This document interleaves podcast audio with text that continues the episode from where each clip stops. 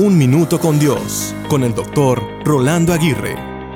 Ya no más, ya no puedo más. No puedo seguir adelante.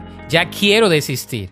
No puedo continuar o deseo tirar la toalla. ¿Te relacionas con estas palabras? Muchos hemos dicho estas palabras en ciertas etapas de nuestra vida. Parece que muchas veces hay decepción, angustia y tristeza porque no se logra algo que se ha propuesto y en el momento esperado. A veces las ganas de desistir brotan porque se ha perdido el sentido de propósito y la pasión para seguir adelante. Sin embargo, cuando nosotros decimos ya no más, es donde Dios puede levantarnos y decir que aún hay más.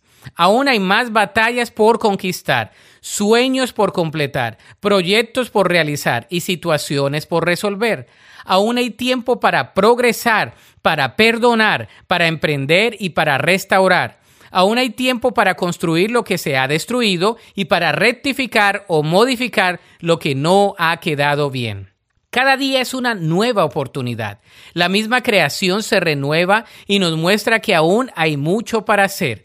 Así que cuando te llegue el sentimiento de que ya no puedes más, de no querer seguir, confía en Dios. Él te levanta, te da las fuerzas cuando ya no tienes más y te da la sabiduría para comenzar o emprender de nuevo. La Biblia dice en Lamentaciones 3:23, Grande es su fidelidad, sus misericordias son nuevas cada mañana. Para escuchar episodios anteriores, visita unminutocondios.org.